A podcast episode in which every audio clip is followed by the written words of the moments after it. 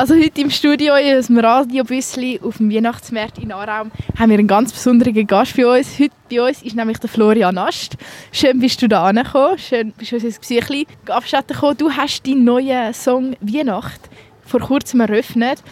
Und wir haben schon in ein paar Interviews so ein bisschen uns informiert über deinen Song. Und es hat geheißen, mit den Zielen mit dir ist jeden Tag und jede Nacht wie Weihnacht mit dem Satz hat so ein alles in Lauf genommen, wenn ich das richtig verstanden habe. Möchtest du uns echt noch ein mehr darüber erzählen? Ja, zuerst mal «Hoi Flo». Ja, ich bin echt wegen diesem Satz bin ich auf die Idee gekommen, also zuerst mal ein Lied zu machen. Dann habe ich gefunden, ey, ich könnte ein Weihnachtslied daraus machen.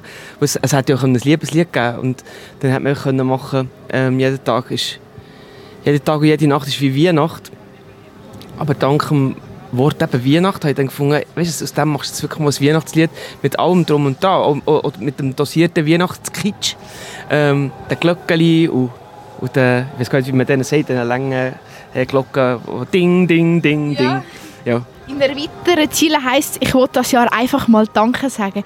Gibt es irgendeinen Moment in diesem Jahr, wo du besonders dankbar bist? Also ich glaube, dass man in der heutigen Zeit eh viel zu wenig Danke sagt.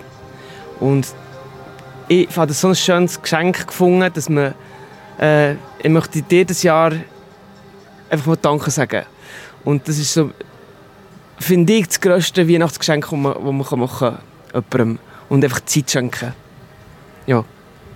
Viele Künstler und Künstlerinnen nutzen ja so ein bisschen die Weihnachtszeit, um genau dann einen besonderen Song oder so rauszubringen. Und oft spielt das so ein bisschen der Vorwurf mit dabei, hey, man tut nur einen Weihnachtssong veröffentlichen, öffnen, weil es auf dem Markt gut ankommt. Gehst du so ein bisschen mit diesem Vorwurf um? Kalkül. Kalkül? Nein, könnte man ja auch einem vorwerfen. Weil man sagt immer, an der Weihnacht laufen echt Platten am besten. Jetzt ist es so, dass meine Platte erst am 26. Januar rauskommt, also habe ich das schon mal nicht gemacht. Ähm, ich, ich, mein Gedanke ist wirklich, wirklich nur der, gewesen, ich wollte das Weihnachtslied machen. Ob denn das funktioniert oder nicht, das steht natürlich in den Sternen. Und da bin ich angewiesen auf die Radios, die dann auch mit, also was so spielen. Und das ist, glaube ich, im Moment ein bisschen schwieriger als Mundartkünstler.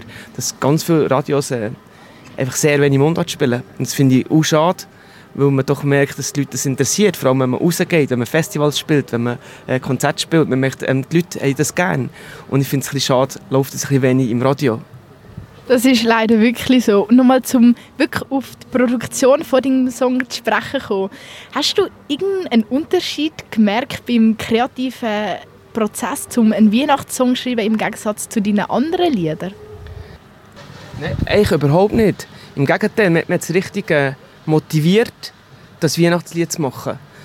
Ähm, die Produktion ist natürlich nicht weit weg von anderen Sachen, die ich gemacht habe. Außer dass eben wirklich dosiert ein bisschen Kitsch, Weihnachtskitsch drin ist. Die, die, ja, mit den Glocken und so.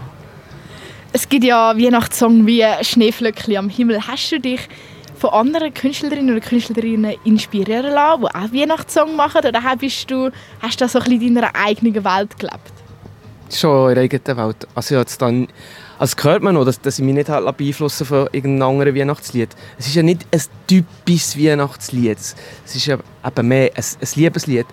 Aber ich habe letztes Jahr ähm, auch noch ein Weihnachtslied geschrieben, während, also kurz vor der Weihnachtszeit, nicht für mich, für ähm, Il Quattro. Das sind so Tenor, vier.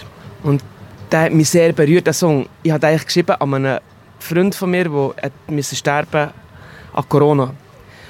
Und ich war froh, dass der Song jemand übernimmt, weil ich selber hätte nicht singen können. Ich glaube, ich, müsste jedes Mal brüllen, wenn ich den würde singen würde. Das Lied heisst ähm, «Die schönste Kerze».